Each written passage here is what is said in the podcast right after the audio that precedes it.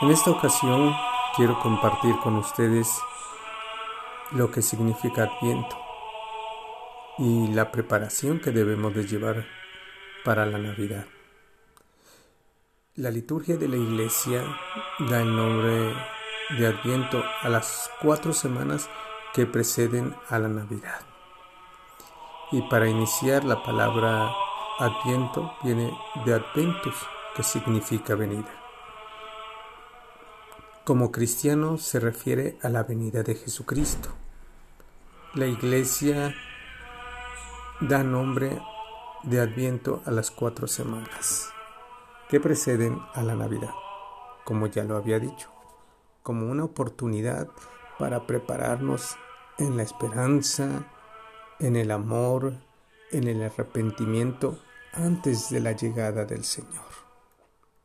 Y el color que significa este tiempo litúrgico de Adviento es morado, que significa penitencia, arrepentimiento, estar cara a cara con Dios y con nosotros mismos para reconocer que necesitamos un momento de revisar nuestra vida, nuestra historia de salvación. Y la finalidad de este adviento yo lo manejo de tres, tres formas. Uno es recordar el pasado, es decir, regresarnos a nuestra historia, iniciar y contemplar el nacimiento de Jesucristo. Hemos tenido un año en la cual Él se ha presentado a través de su palabra, a través de sus milagros, a través de lo que nosotros vamos viviendo, pero también cuando no cumplimos su voluntad, cuando nos dejamos seducir. Y algo que yo veo que es muy, muy delicado es cuando nosotros dejamos que Satanás dialogue con nosotros. Por eso es importante que nosotros no caigamos en ese juego con Satanás. Sabemos que el pasado puede cambiar porque Jesucristo se hizo hombre entre nosotros los hombres. Esta fue su primera venida y se hizo carne y nos enseñó cómo vencer ese pasado, ese pasado que lastima y que puede convertirse en algo que cambie nuestra manera de pensar, de actuar y de abandonar a Dios. Pero en ese pasado podemos también descubrir la grandeza de nuestro Dios que nunca nos ha dejado. Y otro punto sería el presente.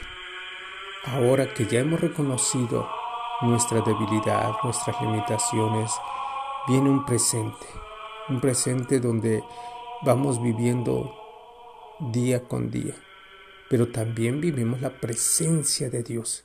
Eso no se nos debe de olvidar, nos debe de nutrir y nos debe de esperar. Él está entre nosotros, está en el mundo, está vivo y está vigilante y va caminando con nosotros. El Señor de la verdad, el Señor de la justicia, el Señor de la santidad, el Señor de la gracia, el Señor del amor. Entonces, veamos que no estamos solos. En este presente, que no olvidemos que Cristo nos acompaña y prepararnos que es el último punto en este futuro. ¿Qué es? ¿De qué se trata? De la segunda venida de nuestro Señor Jesucristo, que nosotros podemos también decir que es la parucía. Entonces vendrá el Señor como juez de todas las naciones y premiará con el cielo a los que han creído en Él y vivido fielmente. Es algo muy importante cuando nosotros recordamos también el temor de Dios, es decir, el que nosotros podamos agradar a Dios y no caer. Ese va a ser el temor, de no caer en un pecado, de no lastimar este espíritu, porque nosotros somos templo vivo del Espíritu Santo. No caer en esa situación.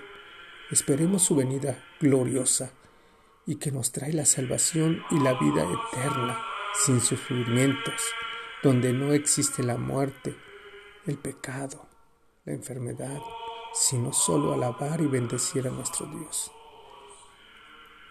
Y hay que aprovechar este tiempo, este tiempo que nos ayuda para ser mejores, para anunciar la grandeza de Dios, conocer que nunca hemos estado solos. Por eso hay que reflexionar, hermanos, en nuestra vida espiritual, en nuestra relación con Dios y con el prójimo. Todos los días podemos y debemos de ser mejores. Por eso el Adviento nos hace esta invitación, hacer un plan, pero no solo seamos buenos en el Adviento, sino siempre y analizar que es un trabajo que nos cuesta y nos hace vivir propósitos para evitar caer de nuevo en lo mismo. Por eso los invito a vivir este adviento.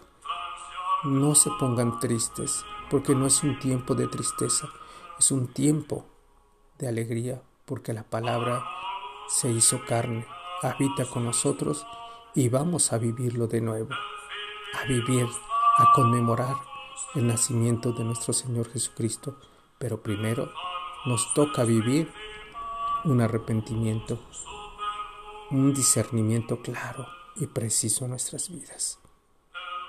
Pues que vivamos este adviento con alegría y gozo.